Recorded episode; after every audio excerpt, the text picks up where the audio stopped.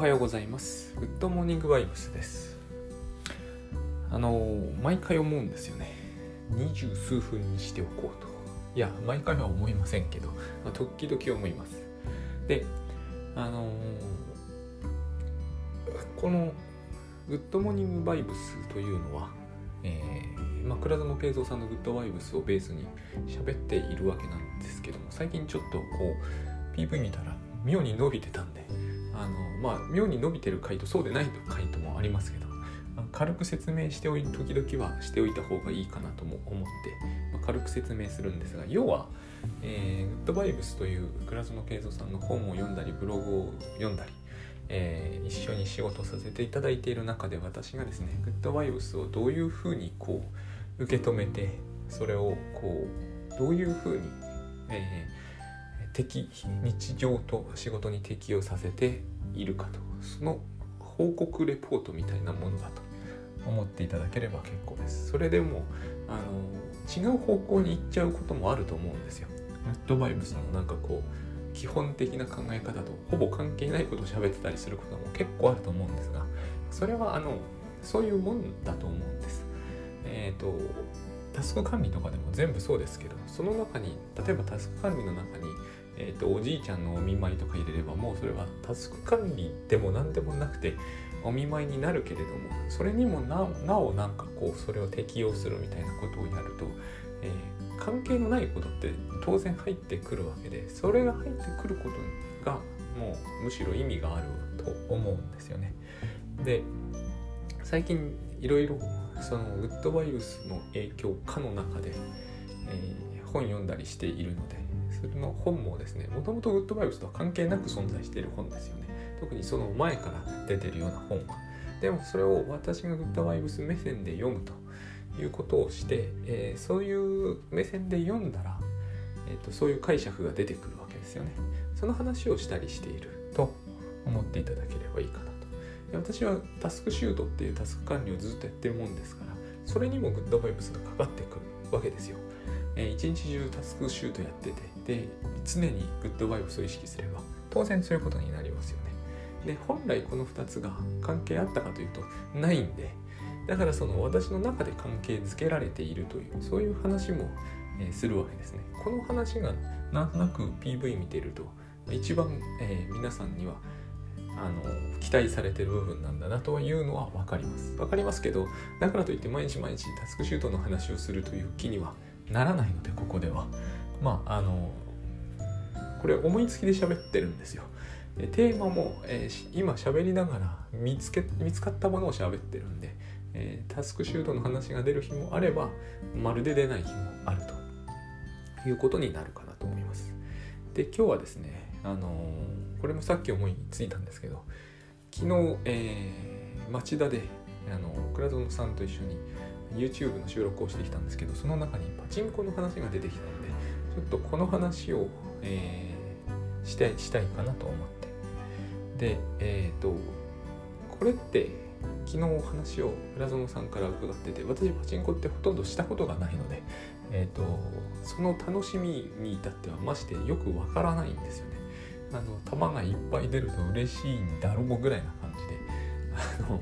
球がいっぱい出るとそもそもどうして嬉しいのかというのも話を聞いてなんとなく理解するというレベルなんですけどあのパチンコそのもののことはわからないんですが、えー、依存というものについてはついて言えばですね、え、習ったのでそして自分にも若干の経験はやっぱり依存ってあらゆる人が僕は経験はあると思思ってるんですね。ただあの依存症というほどのところに至るということは一生ない人も結構いると思います。であのパチンコは昨日倉園さんのお話を伺ってて分かったのは完全に依存症のシステムというものにあのが適用されているというのかな。それがビジネスの根幹にあるんだなということは理解できました。で非常に簡単で依存症とは何かというと、えー、強いストレスをそれによって解消する報酬というものによる、えー、学習行動です。で、えー、ベースにあるのはですね例えばあの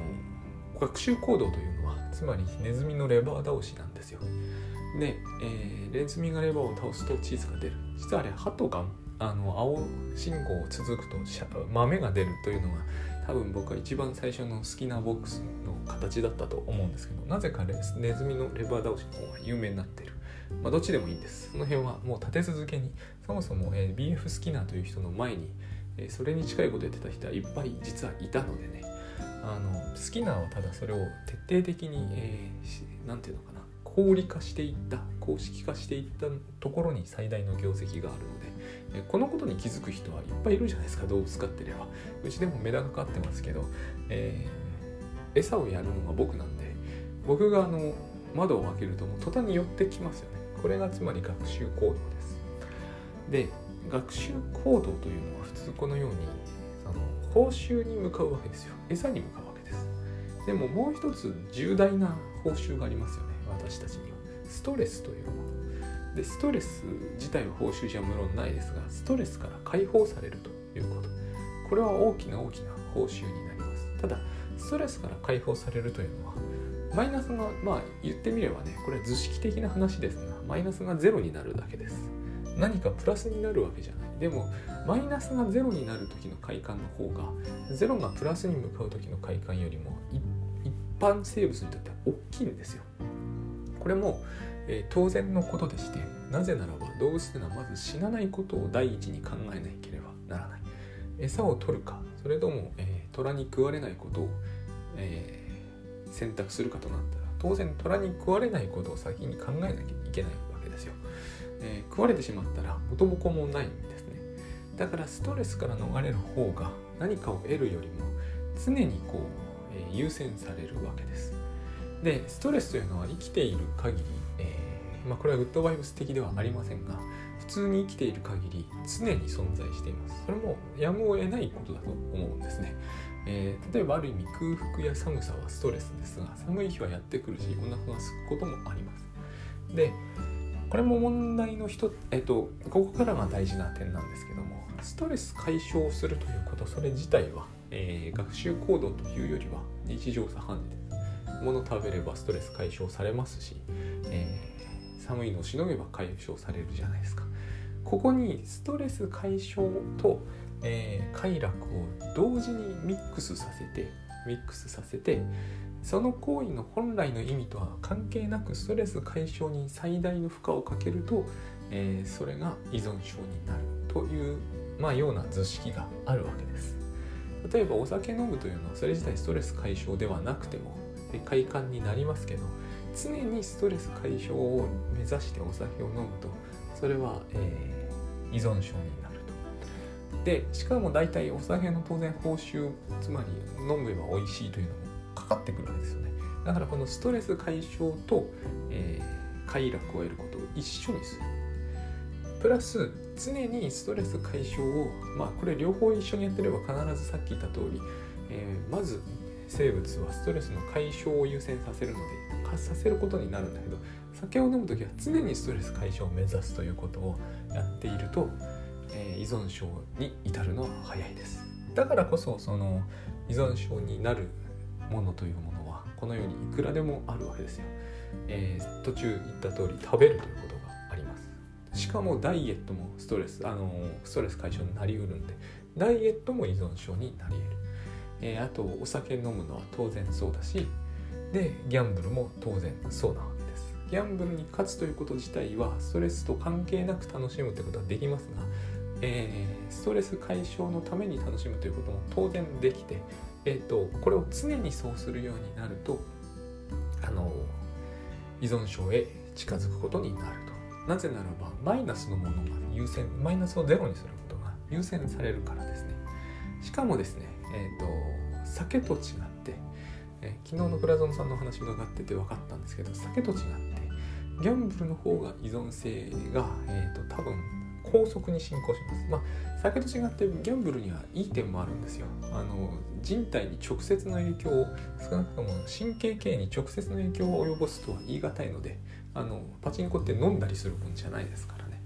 あのそういう意味では、えー、離脱症状は多分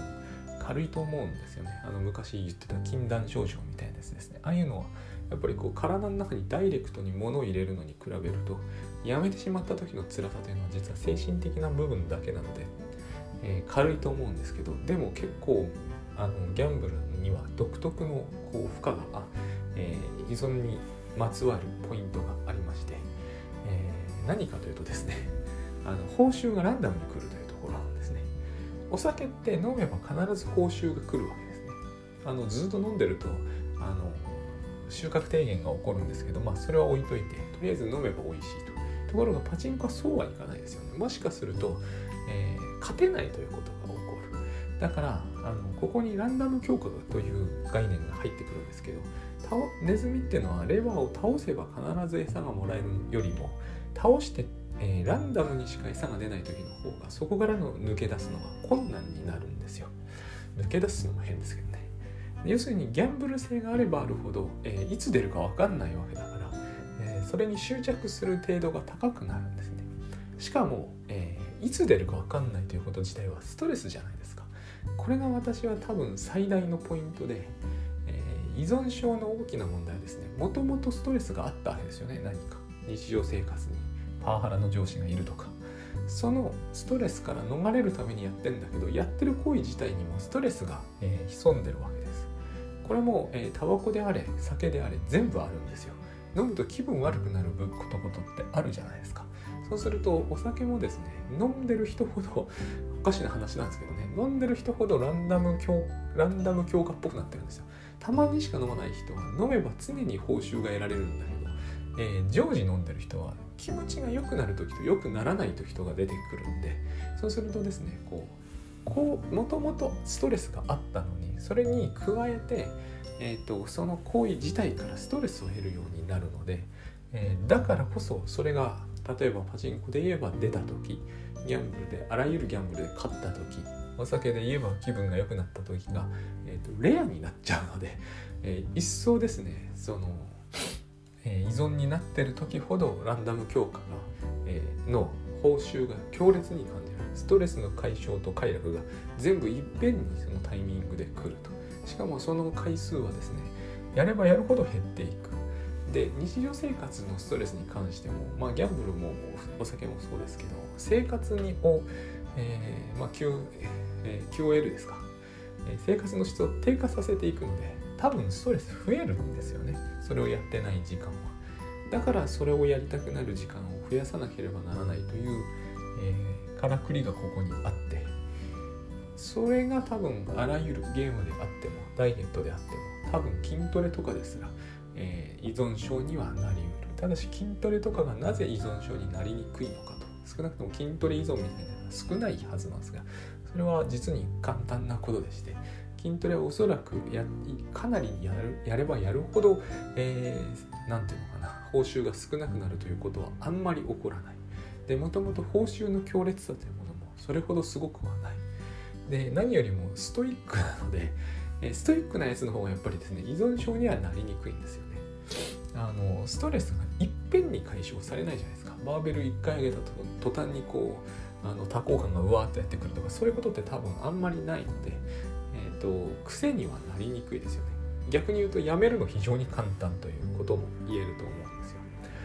でだからあの健全なものって私よく思うんですけど、えー、評価が低いだとなぜなら健全なものというのは結局、えー、報酬がなんつうのかな抑制的なんですよね。しょうがないんですけれども散歩とか、えー、で散歩とか家族との会話とかで一気にこう快楽がわっとくるということはありえないのでストレスが足りに解消されるにしてもおしゃべりとかでですね少しずつしか解消されようがないんですよね。だからそれさえやっておけばストレスが確実に解消される瞬間が来るというもの。それがパチンコとかがおそらくそうで。その頻度が稀であろうと何であろうとそれによってストレスが後で増すトータルで増すことになろうとどうしようと、えー、一瞬でストレスが解消されるという快楽とそれ自体の、え勝利感とかお酒の美味しさとかそういうものによる快楽が同時にやってくるというそれがやっぱりこう依存症を生み出すのかなと依存症って結局のところ学習行動なんでその行動をただひたすら繰り返すというのが依存症なわけですよそういう意味では、えーとメダカに餌やるのだって変わらないわけですよねただメダカは餌を食べることでストレスを解消したりしていないので、えーと、餌依存とかにはならないんですけどね。という話なんです。という話を昨日考え昨日考えたというより今日考えたんですね。えっ、ー、といや知ってた話ではあるんですでこれここまではグッドバイブスとさして関係ないんですよ。まあ全く関係ないわけではない感じがするんだけどさして関係はないですね。でグッドバイブスと関係がある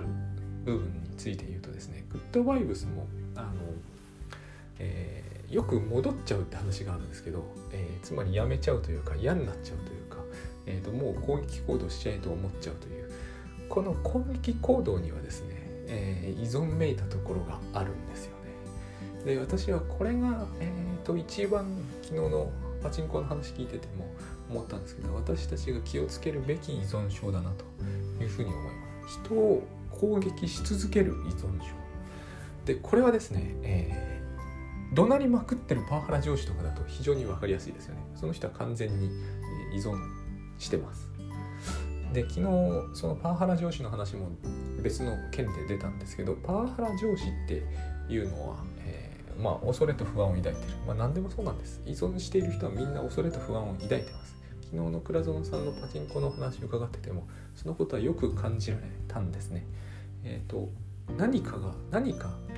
それはイリュージョンに違いはないんですけど何かそのその人の生活仕事キャリアその他の面で脅かされてるという感じがありしかもそれが強烈なんですね。あのドコンジョガエルの娘の本の話を時々この回でもしてるんですけどあのドコンジョガエルという国民的な作品を書いた人はあれを超える作品が書けないという恐怖感に苛まれて、まあ、実際そういうそういう作品を影かけと当時の出版社って多分とんでもないんでとんでもないちっちゃ申し訳ないですけどまあその昔の演出なんですごいプレッシャーかけたんでしょうねでまあその社会人経験として浅いんですよね。いきなり大ヒットしちゃったから。そういうプレッシャーをかけられてその恐怖から逃れたくてやっぱりこうギャンブルに突っ走っていくんですけどその恐怖感があるはずなんですよ。でギャンブルに突っ走っていくとその恐怖感が依存症を生むんですけどこの依存症の中でも一番、えー、依存だと思われにくくかつ、えー、手軽に手に入るのが攻撃だと思ったんですね。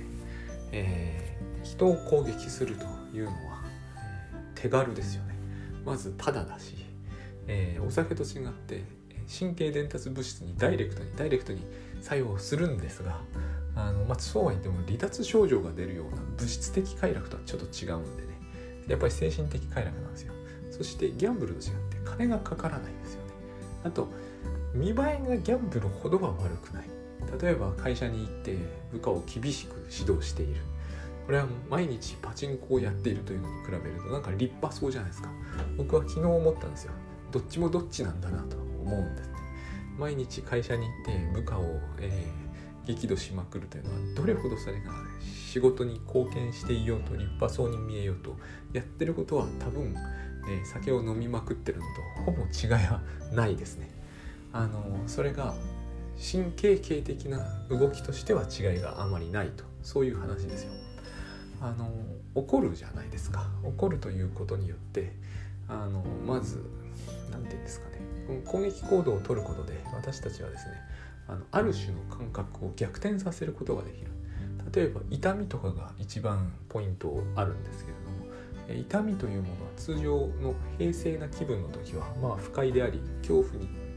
恐怖を生み出すような刺激ですけど痛みというのは攻撃行動や攻撃的な、えー、心理状態にある時は非常にこう何、えー、て言えばいいんですかねある種の快感になる。そうじゃないと困りますよね。えー、熊と戦って痛いと痛い瞬間にもうもうダメだと思うというのはダメですよね。痛いと思ったら余計闘争心が湧くようにできてるんですよ。私たちはちゃんと。私みたいにこう比較的ヘタレ感が強い人間でも必ずそういう風になるようにできてます。だからヘタレ感が強いというのはですねえーと、状況がよほど変わらない限りなかなか闘争本能の状態にならないというその速度の問題であってその人の本質とはあまり関係ないような気もしますね。まあこのようにして攻撃行動出てる時というのはつまり、えー、ある種のストレスが解消されるようになってるんで気持ちいいんですよ。要するにパチンコでいっぱい出た時と同じ現象が起こるはずなんですね。で、えー、そうしてないとそうしてないとですねあのストレスと向き合わなきゃなんなくなるから不安になるわけですよね。絶えず怒ってなきゃなんない。で、えー、さっきのパチンコと同じで絶えず怒ってると QOL を下げるんですよ、えー、生活の質を落としますよね。人間関係にいい影響を及ぼさないししかもあの絶えず怒ってるというのは身体にもいい影響は及ぼさないんですよ。だから依存症と全く同じなんですよね。怒ってれば怒ってるほどその人は身体的なストレス人間関係からのストレスを増やすようになってしまってでストレスから逃れたいので怒るしかなくなると。そういうパターンがあの行動学習行動として形成されていくんだろうなというふうに思うんです。で、えーと、怒るっていうことの中にはですね部下を怒鳴りまくるとかそういうんだけじゃないですよね。DV が一番、えー、おぞましいんですけど家で人を殴りまくるみたいな。あのもうちょっと見えにくいケースもありますよね。あの SNS で密かに、えー、関係ない人にいっぱい嫌がらせをするとか。僕はですねでも昨日思ったんですよ。この殴るのと、えー、パワハラと、えー、密かな嫌がらせと匿名で悪口言いまくるのはもちろんその与える害とかその影響やあの犯罪度は様々ですけどやってることは当人にとってはおそらくどれもほぼ同じで、えーと、すっごく分かりにくい例で言いますと何かこう文芸批評家ですごく厳しくですね、えー、書いたものを批判するという仕事をしている人の中にはこの種の依存に近い状態の人も多分いらっしゃると思うんですよね。それがどれほど優れた文芸批判であろうともですね多分社会批判もあると思うんですけど同じだと思うんですよ。いわゆる批判精神とか批判能力とかっていうやつですよね。そういうふうに言われるぐらいだから批判っていいことだと思われてるじゃないですか。でも私はですね昨日思ったんですよね。これはあんまりパチンコと変わらない気がする。しかもその批判がなんかこう、えー、絶法を鋭く批判してですねたまに大いにもてはやされたりもしかすると何とか賞とかを取ったりする可能性もあるじゃないですかそれってパチンコの大当たりとよく似てるで似てると思うんですよね。その人の抱えてるストレスとかをその瞬間に一気に解消できる上にその強化の報酬ってランダムにしか来ないですよね、えー、書けば毎回賞が取れるような人もいるかもしれないけどそうは言ってもやっぱりランダムだと思うんですよ。で自分の能力次第でえーと、その批判がもてはやされるかどうかが決定されるというんなので取った人にしてみると大変気持ちがいいですね。そういうふうにしてその人が、えーと、怒りの世界にのめり込んでいって、えーと、そう簡単には足を洗えないと言いますか離脱できない。で離脱症状が出かねない。あの書くのをやめると奥さん殴りたくなるとかねありえなくはないような気がしたと。いうあたりがですねちょっとグッドバイブス的だよなと。つまりこの一切の批判を封じるということとこう分離の選択を避ける。批判って完全に分離ですよね。怒りも分離ですけど分離の選択を避けるっていうのはそのいろん最終的には結局一つ意識っていう話につながっていくはずなんですけれども、まあ、そのところまでいかなくてもですねその結局こうギャンブルとかもそうですし依存依存は何を一番あの恐れるべきだと臨床心理の世界で言うかというと孤独なんですよ。依存は人を孤独にさせるんですよ。で孤独にさせ孤独にもう孤独の度がひどくなって完全に孤独になってしまった依存症の人というものはですねこう助かりようがないんですよね。もう刑務所に行くしかないみたいな世界になってしまうので。それはやっぱりこう確かにそれは臨床の世界では分離とか一つ意識とは言いませんけれども社会的支援とかそういう言葉の表現取りますが結局でも同じことになっていくんだなということですよね。えっ、ー、と怒りまくればその人が孤独になるのは仕方がないところがあるじゃないですか。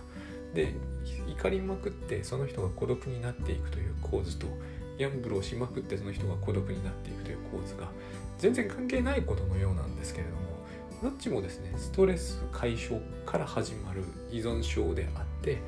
依存症というものは人を孤立させていくという